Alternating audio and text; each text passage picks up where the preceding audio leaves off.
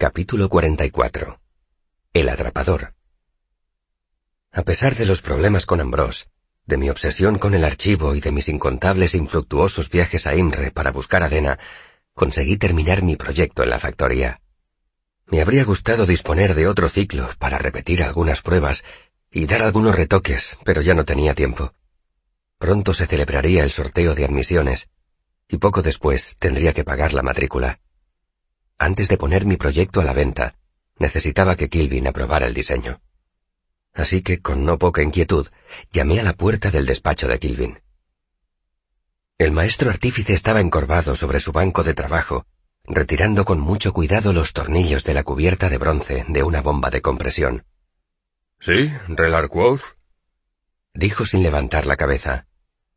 He terminado, maestro Kilvin. Me limité a decir. Entonces me miró y parpadeó. ¿Ah, sí? Sí. Confiaba en poder concertar una cita con usted para enseñárselo. Kilvin colocó los tornillos en una bandeja y se sacudió las manos. Para eso estoy disponible ahora mismo. Salimos del despacho. Precedí al maestro por el bullicioso taller y por existencias, hasta llegar al taller privado que Kilvin me había asignado. Saqué la llave y abrí la sólida puerta de madera. Era un taller de tamaño normal, con su propia fragua, yunque, campana de gases, empapador y otros elementos básicos de la artificería. Había apartado el banco de trabajo, con objeto de dejar media habitación vacía, con solo unas gruesas balas de paja amontonadas contra la pared. Colgado del techo, frente a las balas, había un sencillo espantapájaros.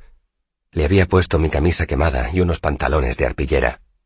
Me habría gustado emplear el tiempo que había tardado en coser los pantalones y rellenar el espantapájaros para hacer algunas pruebas más, pero al fin y al cabo, soy ante todo un artista de troupe. Como tal, no podía desaprovechar la oportunidad de introducir un toque de teatralidad. Una vez dentro, cerré la puerta mientras Kilvin miraba alrededor con curiosidad. Decidí dejar que mi obra hablara por sí misma. Cogí la ballesta y se la ofrecí al maestro. El rostro del corpulento maestro se ensombreció. Relar Quoth, dijo con un marcado deje de desaprobación. Dime que no has desperdiciado el esfuerzo de tus manos en la mejora de este aparato brutal.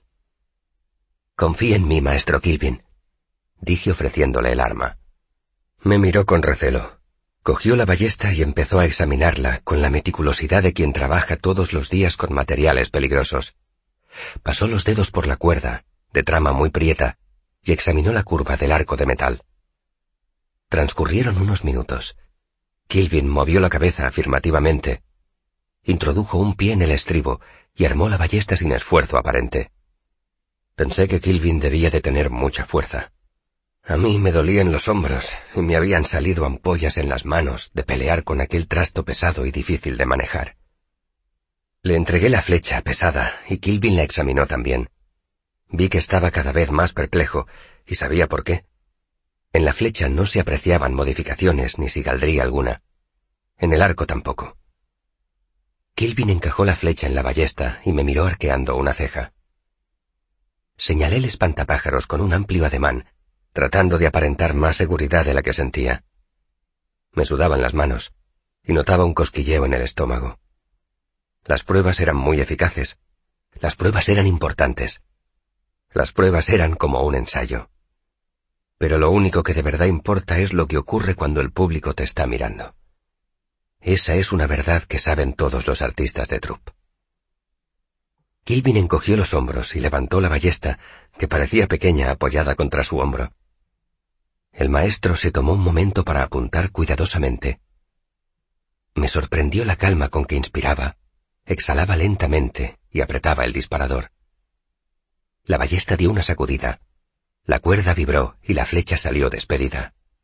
Se oyó un brusco clonk metálico, y la flecha se detuvo en el aire como si hubiera chocado contra un muro invisible.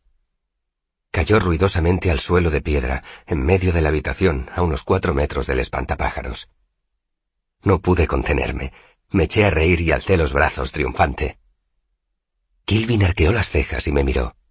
Le sonreí, eufórico. El maestro recogió la flecha del suelo y volvió a examinarla. Entonces volvió a armar la ballesta, apuntó y apretó el disparador. Clonk. La flecha cayó al suelo otra vez y resbaló un poco hacia un lado. Esa vez Kilvin detectó la fuente del ruido. Colgado del techo, en un rincón de la habitación, había un objeto metálico del tamaño de un farol grande. Se mecía adelante y atrás y giraba un poco sobre sí mismo, como si acabaran de golpearlo de refilón. Lo solté del gancho y se lo llevé al maestro Kilvin, que esperaba junto al banco de trabajo. ¿Qué es, Relarquoth? preguntó intrigado. Lo puse encima de la mesa con un fuerte ruido metálico. En términos generales, maestro Kilvin, es un dispositivo automático de oposición cinética. Sonreí orgulloso. Más específicamente, detiene las flechas. Kilvin se inclinó para examinarlo, pero no había nada que ver, salvo unas planchas de hierro oscuro sin ninguna peculiaridad. Mi creación no parecía otra cosa que un farol grande de ocho caras, todo de metal. ¿Y cómo lo has llamado? Esa era la única parte de mi invento que todavía no había terminado. Se me habían ocurrido un centenar de nombres, pero ninguno parecía apropiado. Atrapaflechas me parecía pedestre. El amigo del viajero sonaba prosaico. La ruina del bandido era ridículamente melodramático. Si lo hubiera llamado así, no habría podido volver a mirar a Kilvin a los ojos. Lo del nombre me está costando, reconocí, pero de momento lo llamo atrapaflechas. lo que hace no es exactamente atrapar flechas. Lo sé, concedí exasperado, pero ¿era eso o Clonk? Kilvin me miró de soslayo. Detecté un amago de sonrisa en sus ojos. Se diría que un alumno de Elodin no tendría tantos problemas para nominar Relar Quoth.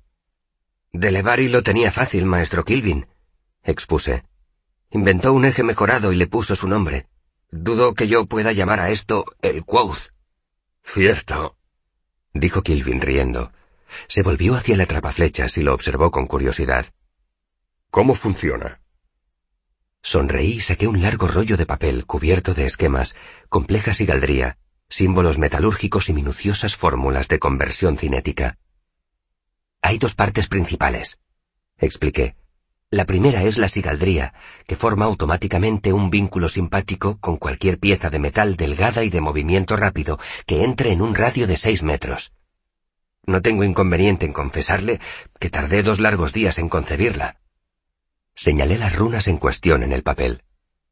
Al principio creí que con eso bastaría. Confiaba en que si vinculaba una punta de flecha en movimiento a un trozo de hierro estático, éste absorbería la velocidad de la flecha y la inutilizaría. Eso ya se había intentado antes, dijo Kilvin sacudiendo la cabeza. Debí darme cuenta antes de intentarlo, dije. Solo absorbe una tercera parte de la velocidad de la flecha como máximo, y cualquiera que recibiera dos terceras partes de un disparo de flecha saldría muy mal parado. Señalé otro esquema.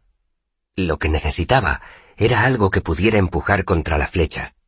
Y tenía que empujar muy deprisa y con mucha fuerza. Acabé utilizando el muelle de acero de una trampa para osos, modificado, por supuesto. Cogí una cabeza de flecha del banco de trabajo e hice como si se desplazara hacia la atrapaflechas.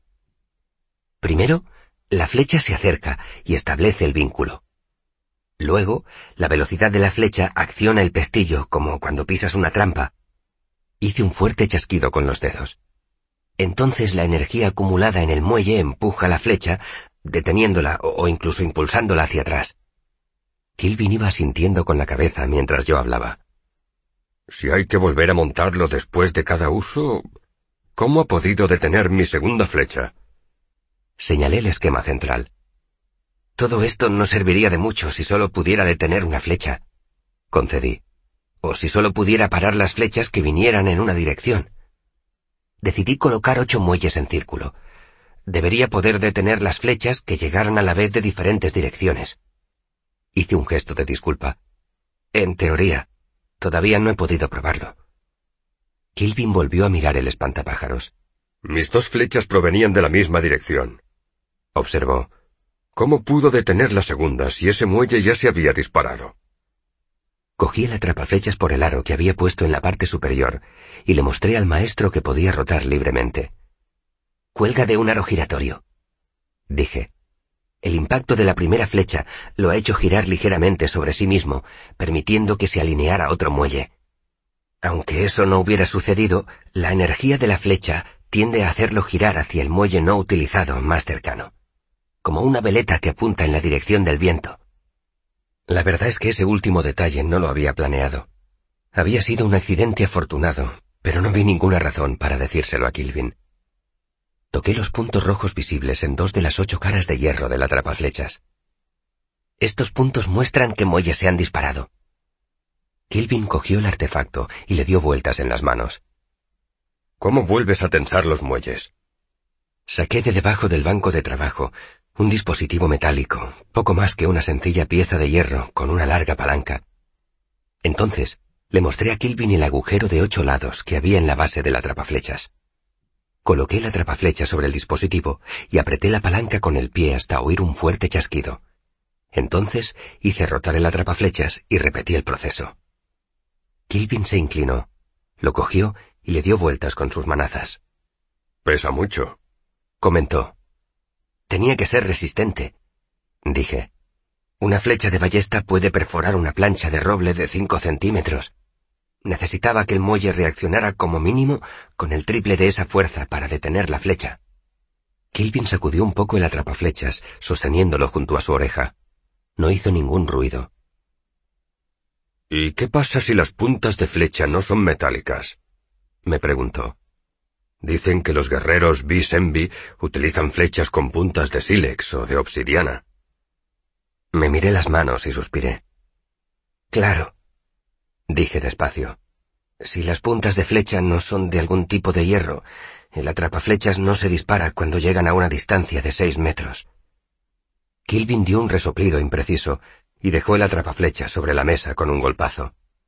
Pero cuando llegan a una distancia de cuatro, dije alegremente, cualquier pieza afilada de piedra o vidrio dispara otra serie de vínculos.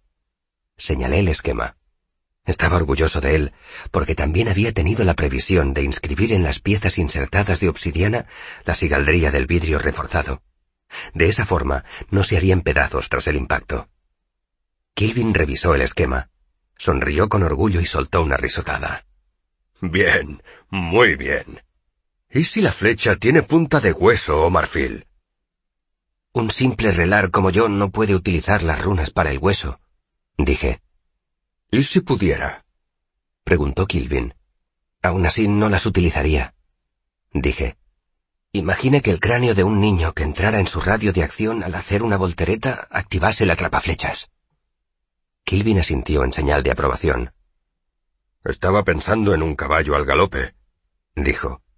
Pero has demostrado una gran sabiduría. Has demostrado tener el pensamiento precavido del artífice. Me volví hacia el esquema y señalé. Dicho eso, maestro Kilvin, a una distancia de tres metros, un trozo cilíndrico de madera a gran velocidad también accionaría el atrapaflechas. Suspiré. No es un buen vínculo, pero sí lo suficientemente bueno para detener la flecha, o al menos para desviarla. Kilvin se inclinó para examinar el esquema más de cerca. Sus ojos se pasearon por la página abarrotada durante un largo par de minutos. ¿Es de hierro? preguntó. De acero, maestro Kilvin. Me preocupaba que el hierro a la larga se volviera quebradizo. ¿Y cada uno de esos dieciocho vínculos está inscrito en cada uno de los muelles? me preguntó señalándolos. Asentí con la cabeza. Eso supone una considerable duplicación del esfuerzo, comentó Kilvin. No lo dijo en tono acusador, sino amistoso. Alguien podría objetar que está excesivamente recargado. Me preocupa bien poco lo que piensen los demás, maestro Kilvin. Solo lo que piense usted. Kilvin dio un bufido. Entonces levantó la cabeza y se volvió hacia mí. Tengo cuatro preguntas, dijo. Asentí expectante. En primer lugar, y antes que nada, ¿por qué lo has hecho? preguntó. Nadie debería morir por una emboscada en el camino. Respondí con firmeza. Kilvin esperó, pero yo no tenía nada que añadir. Al cabo de un momento, encogió los hombros y apuntó con la barbilla al otro lado de la habitación. Segundo, ¿de dónde has sacado el... Arrugó ligeramente la frente. Tevetbem, el arco plano. Se me encogió el estómago. Había abrigado la vana esperanza de que Kilvin, por ser ceáldico, no supiera que aquellas armas eran ilegales en la mancomunidad. Y si lo sabía, había confiado en que no me lo preguntara. Lo adquirí, maestro Kilvin, contesté evasivo. Lo necesitaba para poner a prueba el atrapaflechas. ¿Por qué no utilizaste un arco de cazador, simplemente? dijo Kilvin con severidad. Así habrías evitado una adquisición ilegal. Un arco habría sido demasiado débil, maestro Kilvin. Necesitaba estar seguro de que mi diseño podría detener cualquier flecha, y la ballesta es el arma que dispara flechas con más fuerza. Un arco largo modegano dispara igual que un arco plano afirmó Kilvin. Sí, pero yo no sé utilizarlo, expliqué, y no habría podido permitirme comprar un arco modegano. Kilvin dio un hondo suspiro. La otra vez, cuando fabricaste tu lámpara para ladrones, hiciste una cosa mala con un método bueno. Eso no me gusta. Volvió a mirar el esquema. Esta vez has hecho una cosa buena con un método malo.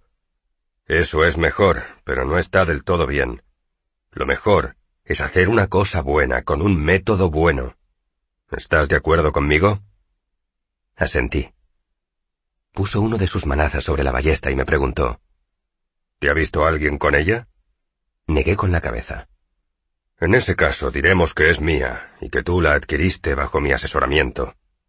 La llevaremos con el resto del material de existencias. Me miró con dureza. Y en el futuro, si necesitas una cosa así, me la pedirás a mí. Eso me dolió un poco, pues había planeado volver a venderle la ballesta a Slit. Pero habría podido ser peor. Lo último que me faltaba era cometer un delito contra la ley del hierro. Tercera. No veo que en tu esquema menciones el hilo de oro ni el de plata. Observó el maestro. Tampoco entiendo qué utilidad podrían tener para la fabricación de ese artefacto. Explícame por qué sacaste esos materiales de existencias. De pronto fui muy consciente del frío metal de mi gram contra la cara interna del brazo. Tenía incrustaciones de oro, pero eso no podía decírselo a Kilvin.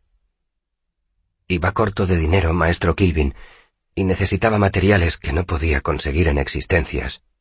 Como el arco plano. Sí, y la paja y las trampas para osos. Un mal lleva a otro dijo Kilvin con desaprobación.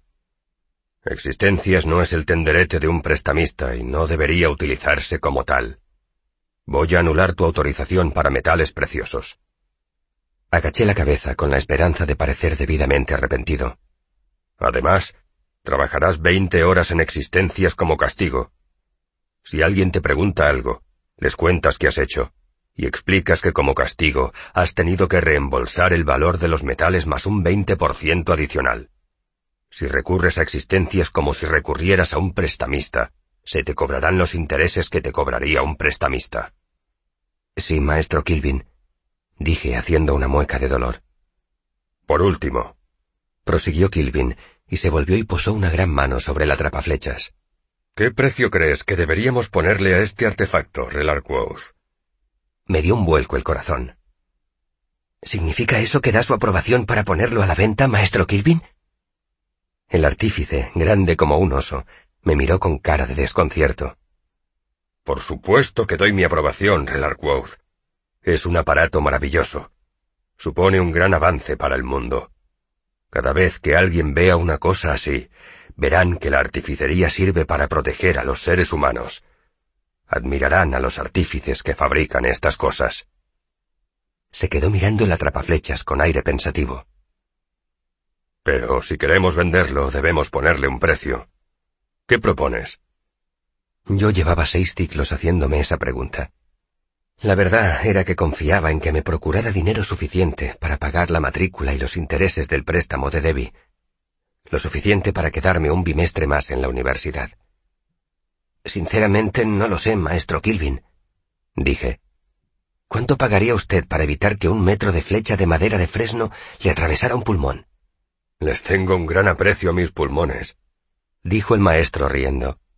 Pero enfoquémoslo de otra manera. El coste de los materiales asciende a... Echó un vistazo al esquema.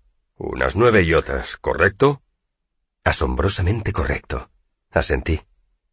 ¿Cuántas horas has empleado en su fabricación? Unas cien, respondí. Quizá ciento veinte. Pero gran parte del tiempo lo dediqué a la experimentación y las pruebas. Seguramente podría fabricar otro en cincuenta o sesenta horas. E, en menos, si hiciéramos moldes. Propongo veinticinco talentos, dijo Kilvin. ¿Te parece una cifra razonable? La cifra me cortó la respiración. Incluso después de reembolsar a existencias el coste de los materiales y después de que el taller se cobrara el 40% de comisión, era seis veces más de lo que ganaría trabajando en lámparas marineras. Una cantidad de dinero casi absurda. Iba a expresar mi entusiasmo cuando se me ocurrió una cosa. Aunque me dolió, sacudí lentamente la cabeza y dije, Sinceramente, maestro Kilvin, preferiría venderlos un poco más baratos. Kilvin arqueó una ceja. Lo pagarán, me aseguró. He visto a gente pagar más por cosas menos útiles. Me encogí de hombros. Veinticinco talentos es mucho dinero. Dije, la seguridad y la tranquilidad no deberían estar al alcance únicamente de quienes tienen la bolsa llena. Creo que ocho sería un buen precio. Kilvin me miró fijamente y luego asintió. Como tú digas, ocho talentos. Pasó una mano por la parte superior de la trapaflechas, casi acariciándolo. Sin embargo, como este es el primero y el único que existe, te pagaré por él veinticinco talentos. Me lo quedaré para mi colección privada. Ladeó la cabeza. ¿Lin Satva? Lin, dije agradecido. Sentí que un gran peso de ansiedad se levantaba de mis hombros. Kilvin sonrió y señaló la mesa. También me gustaría examinar con tiempo el esquema. ¿Te importaría hacer una copia? Por veinticinco talentos, dije sonriendo mientras deslizaba la hoja por la mesa para acercársela. Puede quedarse el original. Kilvin me extendió un recibo y se marchó con el atrapaflechas en los brazos como un niño con su juguete nuevo. Corría existencias con el recibo. Tenía que saldar mi deuda de materiales, incluidos el hilo de oro y los lingotes de plata pero incluso después de que el taller se cobrara su comisión, me quedaron casi once talentos. Me pasé el resto del día sonriendo y silbando como un idiota. Es verdad lo que dicen. Una bolsa pesada te aligera el corazón.